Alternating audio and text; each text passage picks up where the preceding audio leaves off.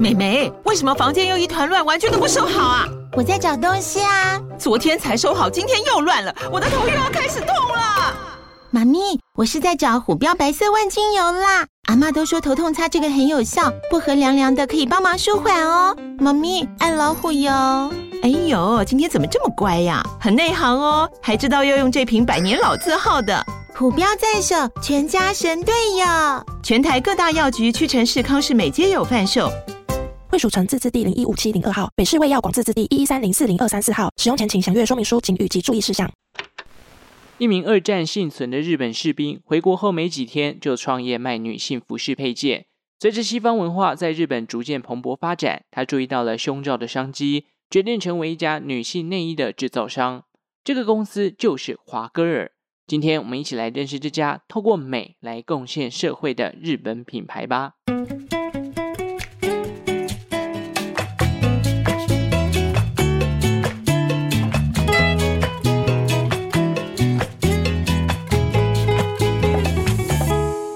生活周遭的历史大小事，欢迎收听周报时光机，我是主持人派翠克，又再次回到我们的品牌故事系列了。随着品牌故事越分享越多啊，有一些朋友看到我就会问我说：“哎，那个品牌你有没有兴趣讲一下？某某品牌很有名诶，你如果介绍它，我觉得你这一集的流量应该会表现不错。甚至有些时空旅人啊，也会填表单，希望我介绍特定的某个品牌。看来品牌故事跟周报时光机的连接是越来越深了。”不知道哪天啊，有机会可以接到品牌的业配，或者是品牌来找我帮他们做一个专访。在这边呢，我也来毛遂自荐一下。如果有哪个品牌端的行销啊，让小弟有机会可以分享你们的品牌故事，或者是接受我的访问，欢迎来信给周报时光机哦。好，那我们今天要来讲的品牌呢，坦白讲，我一开始真的不知道它也是日本品牌之一。他是以女性内衣起家的创办人呢，他出生于一个商人世家，曾经代表日本打过二战。可是这场战役日本惨败，幸运的是他侥幸的存活下来了。战争结束后，他回到日本开始经商，后来以女性内衣作为他的主力产品。他更发下豪语，要在五十年内成为全球最大的女性内衣品牌。而这家企业的名字就叫做华歌尔。这一集还没有赞助广告，欢迎各大厂商可以来信询价哦。短暂几秒钟的时间，也记得追踪一下周报时光机的 IG 吧。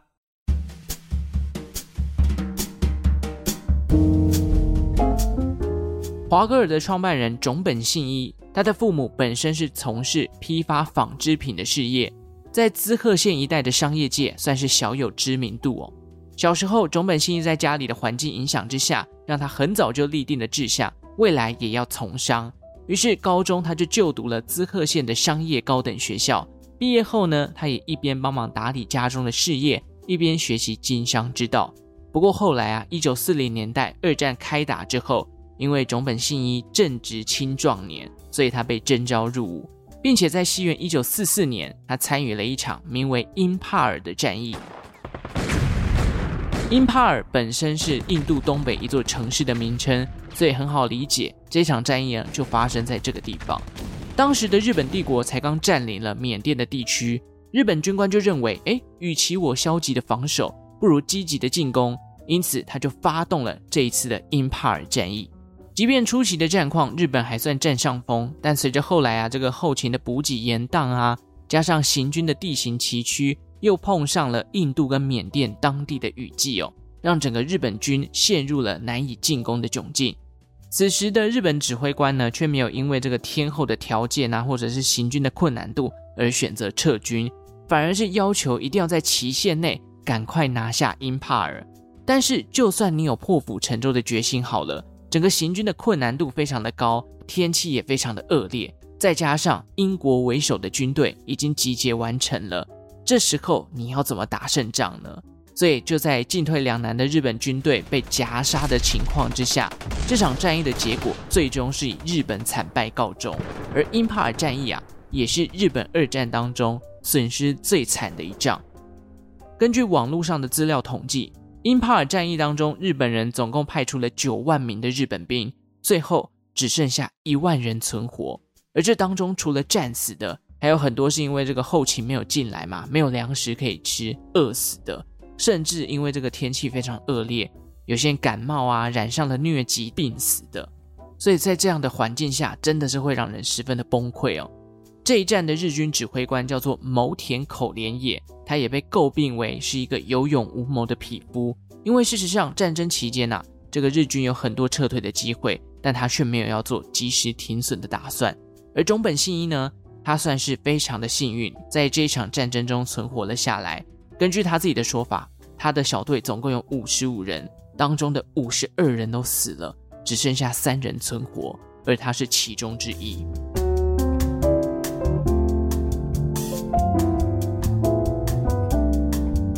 随着二战结束之后呢，种本信一也在出征五年半，再次回到了日本。此时他的国家已经不是他所熟悉的样貌了。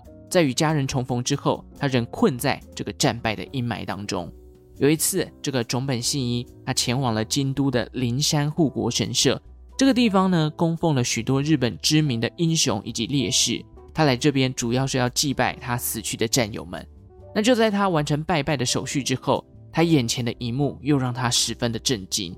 他看到了什么呢？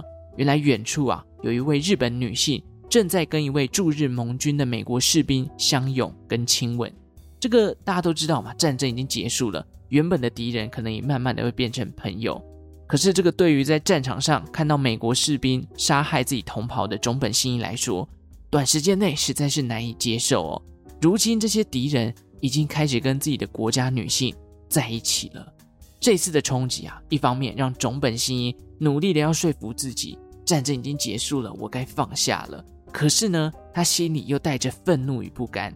这时候，他意识到，如果我今天想要在这个时代有一番成就，这个战后复苏的年代啊，应该不是在考虑怎么样去打胜仗了，而是我要换成其他的方式来重建日本的荣耀。于是种本信一就决定要重拾少年的梦想，也就是从商哦。而他选择贩卖的商品是当时日本女性所喜爱的服饰配件。我觉得有那么一点点想要夺回日本女性对日本男性的一些信赖吧。我不知道，他当初有说他当时还是单身。也许有一点点来自单身狗的怨念吧。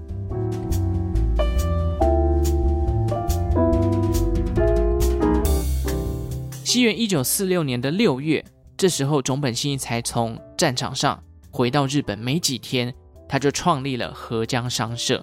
然而起初他的事业表现啊，算是非常的普通，甚至有点中下等级哦。店里卖的大多都是一些我们刚刚前面讲到的女性的服饰配件嘛。所以，例如说像胸针啊、仿珍珠的项链啊、零钱包、手提包等等。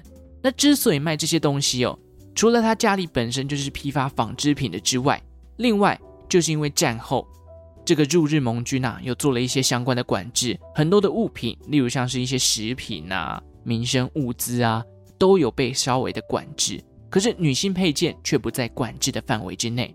这个塚本生意做起生意来就不用管说有什么复杂的程序啊，或者是哦、这些东西不能卖等等，这样子做生意就不会绑手绑脚了。据说早期合江商社的员工啊，有些都是塚本信一从军时候的同袍哦，这其实不难理解。大家可以想想看，你去战场上可能过了五六年才回到国内，你有一些可能原本正在努力发展的事业，因为战争停摆了，甚至你可能家破人亡、流离失所。那些原本的亲戚呀、都已经找不回来了。可是呢，战争之后你还是要生存嘛，所以你可能需要一份工作。那塚本信一算是真的比较幸运的人哦。第一个，他家里的事业还在；第二个，啊，家里可能也有一笔资金可以来去辅佐他去成立一个小小的商社。而塚本信一呢，也算是非常照顾自己的同袍啦，所以他就请了这些同袍来帮助他一起经营这个女性服饰配件的生意。不过，就像我刚刚说的，起初合江商社的生意都没有很好，甚至不见起色。有些这个比较大男人主义的军人啊，他就觉得，哎，我一个堂堂的大男人，在这边卖一些女性的服饰，成何体统？而且这生意也做不起来，所以他们就陆陆续续的离开了。随着这个员工离开啊，塚本心也认为，如果公司要有所突破，产品上面必须要做出改变。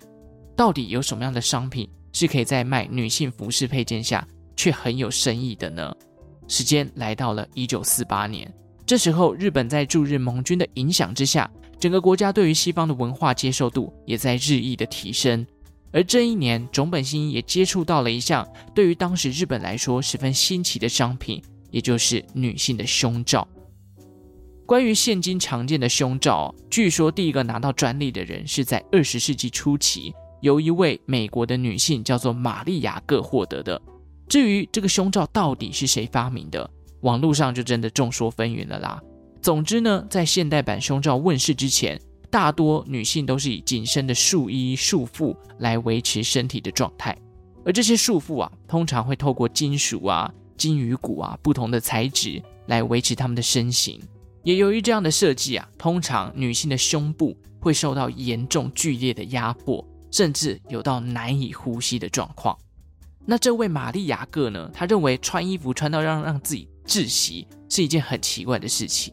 所以他就跟自己的仆人设计了一款类似现代版胸罩的衣物，不仅解决了呼吸困难的状况，也让他出席一些场所啊，或者是各大的重要场合，例如舞会的时候，他的身段就会变得非常的柔软跟自在，不会好像被拘束住。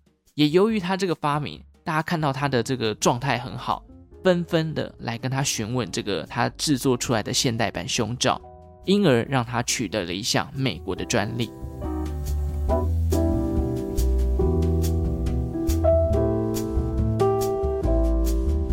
所以说，二十世纪初期才问世的现代版胸罩，过了三四十年，传到了日本这个地方哦。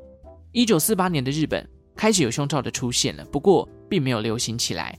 塚本信一却认为，在日本逐渐西化的环境之下，这个胸罩的商机啊一定很大。即便当时大部分的日本女性还是以穿紧身衣为主，甚至也没有完全接受胸罩这样的衣物，塚本信一还是毅然决然的。投入了制造胸罩的领域，这边就不得不提一下这位塚本信一的远见哦。一开始呢，他的合江商社其实生产的胸罩啊，或者是紧身衣，基本上都是委托另外一间公司叫做木原缝工所的代工厂来代工。不过合作一段时间，塚本信就观察到一件事情，那就是我们合江商社的这个胸罩跟紧身衣，其实销量都还不错，而且有越卖越好的迹象。那会不会未来我给这个木原缝工所的代工的订单越来越多，他干脆自己出来开另外一个品牌呢？这样子的话，我这个长远的计划不就破碎了吗？所以他就觉得，与其我把制造切割出去给人家代工，不如我把它做成合江商社的一条龙事业。他要跟对方谈合并，不过谈合并，木原缝工所的老板第一时间当然不愿意啊。为什么？那好端端的，干嘛突然要合并？合并呢？那我的职位怎么办？好歹我也是这个公司的老板嘛。那塚本心一看到对方不愿意啊，他就有一个提议：哎，不然这样子，我们合并，然后让你来当老板，我自愿来当总经理就好了。对方一听啊，真的假的？他好康是不是？让我做老板，然后你自愿去当老二，那 OK 啊，我们就合并吧。后续他们两个就答应合并了。当然啦，塚本信一也不是都没有任何的条件哦。他唯一一个非常坚持的条件就是合江这个名字一定要保留下来。到了西元一九四九年呢，塚本信一的合江商社啊，就在跟木原缝工所合并之后，他们的规模也随之扩大了。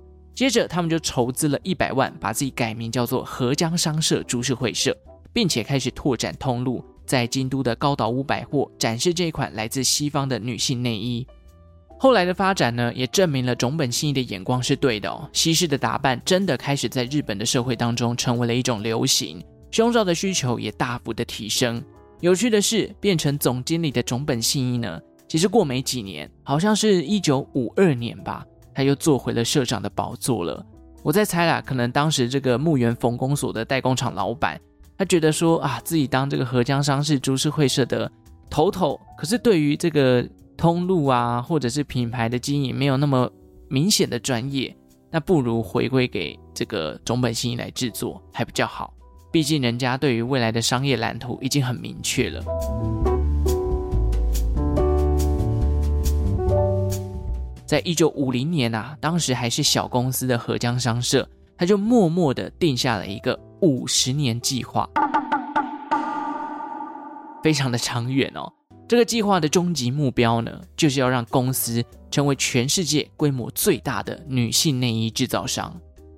现在听起来真的是太天马行空了，因为毕竟当时合江商社的员工人数不过就十个人左右，但是在种本信一的领导下，真的慢慢的往这个方向发展。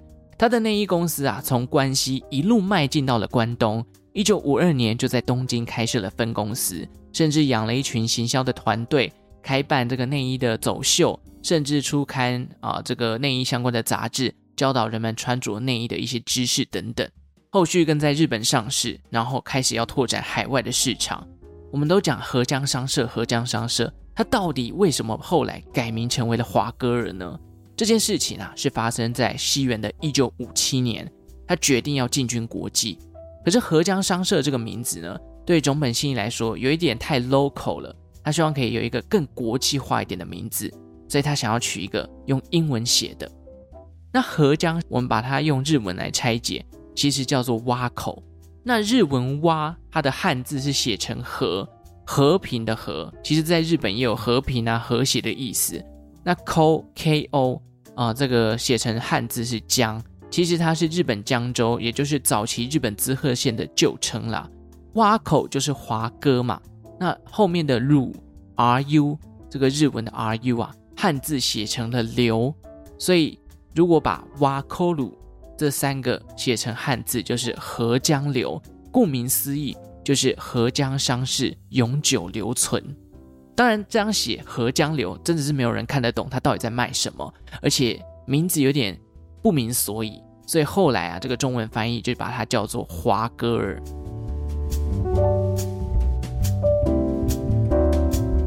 第一个十年改名成了华歌尔，并且进军海外。下一个十年，公司就在日本上市。紧接着，一九七零年登入了韩国、泰国以及台湾。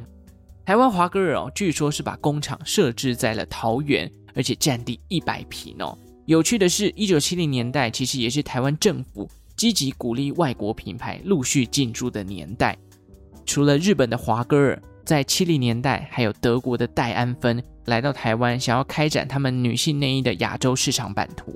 那台湾本土内衣品牌其实也不是没有，在当时有一家比较有名的是以美林企业社所发表的这个樱桃牌内衣。可是啊，台湾民风在七零年代还算是保守的，所以对于内衣的行销啊或者宣传都算是比较消极的。你有需要你自己去买就好，我干嘛跟你讲说我卖内衣卖的怎么样呢？后来戴安芬啊、华歌尔在台湾登场之后。本土品牌很快就因为对方的行销太强大，就被打挂了。像是华歌尔跟戴安芬啊，他们都会办这个时尚的内衣秀，或者是发行刊物来跟对方教导穿内衣的知识。而且他们又都锁定了台湾百货公司来作为他们的重要通路，整个品牌的价值感就提高了很多。那既然我们都谈到台湾了，我们接下来就以台湾的视角来继续看华歌尔这家公司。华歌尔在台湾哦，是以台日各出资百分之五十的方式成立的。比起戴安芬大力做行销，华歌尔早期啊更专注于研发产品，以至于后来华歌尔底下其实有很多不同的子品牌。台湾华歌尔的首任董座呢，他叫做陈昭元。经营华歌尔前啊，他其实已经做过像水泥厂、碾米厂跟运输业了。听到这边，大家想说，哼，那干嘛突然跳到内衣品牌呢？主要是后来他跟日本人华歌尔接触之后，他觉得，哎，台湾这一块倒是真的没有人把它做成一条龙的事业，于是他觉得商机无限，决心要来发展这项事业。后来呢，台湾华歌尔成立之后，他以让东方女性展现现代美的一个经营理念，开始拓展台湾华歌尔的版图。至于华歌尔有哪些子品牌呢？坦白讲，我身为一个男性哦，很多品牌我都没有听过，我真是毫无概念。不过，还是有几个有一点印象，看过他的广告，例如说华歌尔本身，或者是强调比较成熟高端商品的沙威，另外还有像是锁定青少女客群的平婷，主打孕妇专用内衣裤的宝贝妈咪，还有华歌尔也有卖男性的内衣裤哦，这个品牌叫做 Mr. Dadado，不知道大家有没有听过啦？说到华歌尔的品牌，我对于他只有印象就是那个广告。华歌尔，好，就是这个，其他我真的都没有任何的印象了。华歌尔哦，其实在台湾内衣品牌曾经拿下市占率第一名的宝座，但是这几年呢，他遇到了一个非常强劲的对手，另外还有电商的小品牌窜起。这个强劲的对手是谁？就是 Uniqlo。Uniqlo 是什么时候开始击败这个华歌尔的呢？我在网络上找到的新闻啊，大概是二零一八年，那一年有蛮多的新闻报道，华歌尔的市占率啊正在被 Uniqlo 分食。二零一八年，Uniqlo 推出了无钢圈内衣，不仅舒服好穿，而且价格又比华歌尔低了百分之三十左右，好穿又便宜，哇，这个 CP 值太高了。华歌尔当年啊还没有意识到这个市场的变化。无钢圈内衣的琢磨太少，而 Uniqlo 呢，积极的发展这些，又以便宜作为他们的主打，很快的就弯道超车，击败了原本市占率第一名的华歌尔。坦白讲，一件内衣真的很贵哦，我有上网去看了一下比价，无钢圈内衣 Uniqlo 好像不到一千块，可是华歌尔的内衣可能都要一千七、一千八。换言之，搞不好你一件华歌尔内衣的钱，可以买两件 Uniqlo 的内衣啦。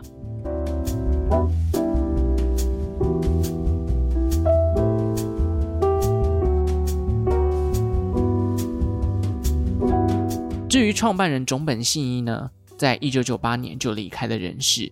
很可惜的，他的五十年计划没有真的实现。一方面，他真的没有经营公司经营超过五十年；另一个就是他没有做到这个全世界市占率第一名的内衣品牌。不过，华歌尔这一路走来啊，其实还是真的有很多很多显著的成长啦。根据他们官网的说法，从日本发迹以来，现在品牌已经在三十多个国家成立了分公司。而且线上线下的商店，包含网络的通路啊、直营门市啊、加盟门市等等，全球已经有五千家左右的商店了。不知道大家现在还不会去买华歌尔的内衣？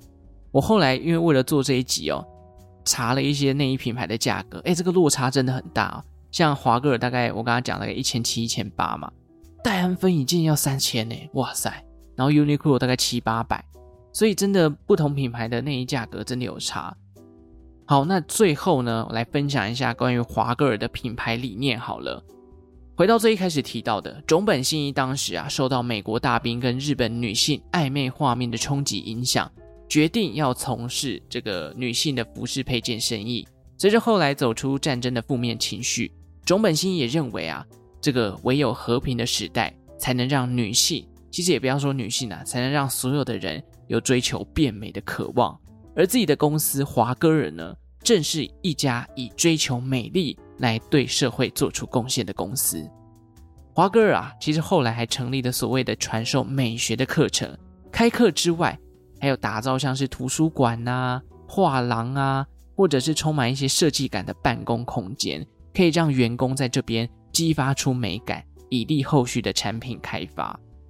至于在经营上，塚本信一啊。据说是一个十分强调互相信任的人，他甚至有一块匾额，就写着四个大字：相互信赖。这件事情让我觉得，哎，很重要，但是也非常不容易达成呢。我就来问问大家正在收听节目的人，你会百分之一百信任你的老板吗？或者说，你的主管或下属所做的决定，你有办法完全不过问吗？感觉是很难的哦。因为你难免会有一点紧张，会不会其实扯到自己，甚至让自己多了一堆烂摊子？主管每次提到一些我认为天马行空的想法的时候，我心里第一个反应是：哦，要做可以，但是拜托不要把一些很屎的工作丢给我。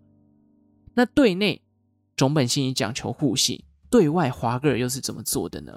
如果以台湾华歌尔为例，他们以提供最亲切的服务为初衷，坚持呢要像对待家人跟朋友一样。让全家人无论老中青少都可以找到最适合自己身体状态的内衣，这个就要问一下广大的女性朋友了。你们去华歌尔的门市挑内衣的时候，是不是都有这种无为而治的服务呢？好了，那最后一块，我们来介绍一下华歌尔的 logo。大家有发现它是两个 W 组成的图案吗？而这个组成的图案又是一朵花哦。logo 本身可以感受到那种柔软的线条啦。据公司的说法，logo 代表了女性优雅、时尚的形象，同时它也暗示着纺织品跟织物的柔软，也象征着不受约束的质感。这个是我从他们的这个经营理念上面稍微揭露下来的。老实说啦，这个品牌真的离我有点远哦。但我当时看到他们创办人的故事，就觉得很有趣。这个成就日本最大女性内衣品牌的人，竟然是一个二战的幸存者，加上日本媒体给他的称号叫做“用胸罩征服世界的男人”。正巧再过几天就是三月八号女神节、妇女节了，刚好呢分享华歌尔这个跟女性比较有关的品牌。好啦，紧接着进入时空旅人的表单回馈时间。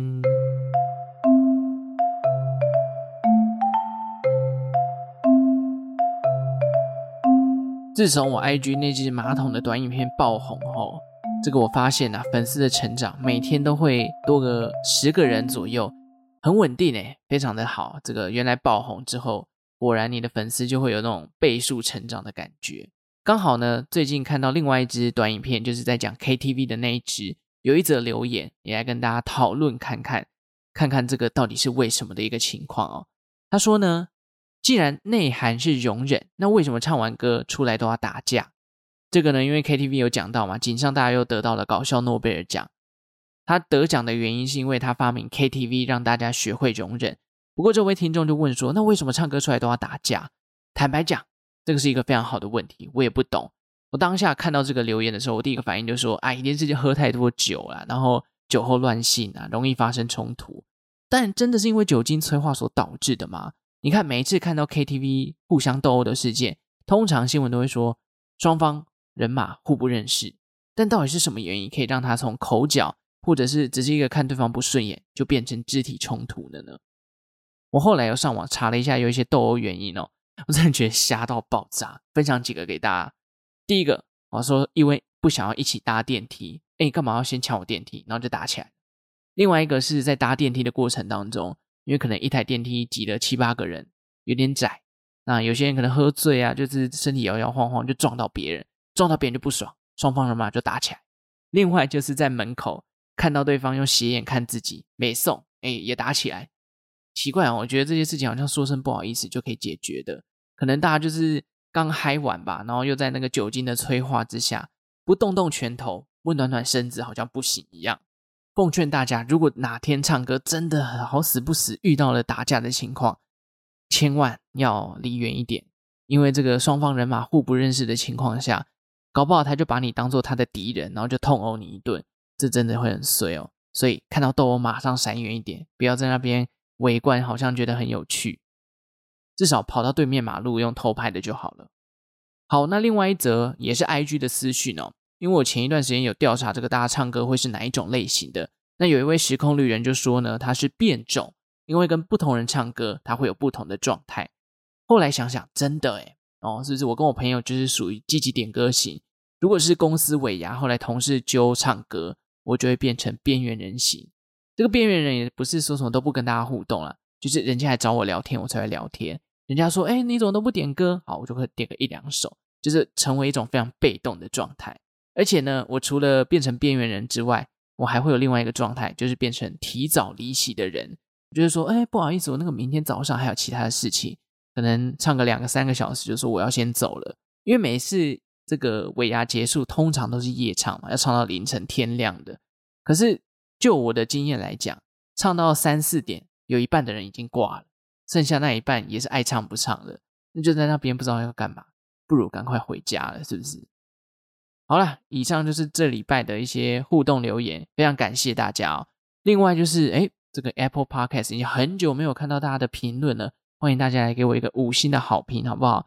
留下你对周报时光机的想法。另外就是这个华歌尔这集啊，坦白讲，制作的时间比较赶一点，有些内容讲的比较零散跟混乱，希望大家听起来不会觉得有点怪。那如果你觉得这集啊、有一些不错的回馈，想要跟派翠克分享。欢迎来私讯我，或者到各大的 Podcast 平台，甚至表单留言给我，让我知道一下。节目到这边，五星好评送出来，把节目分享出去。最后，感谢正在收听的你，为我创造了一次历史的收听记录。我们就下次再见喽，拜拜。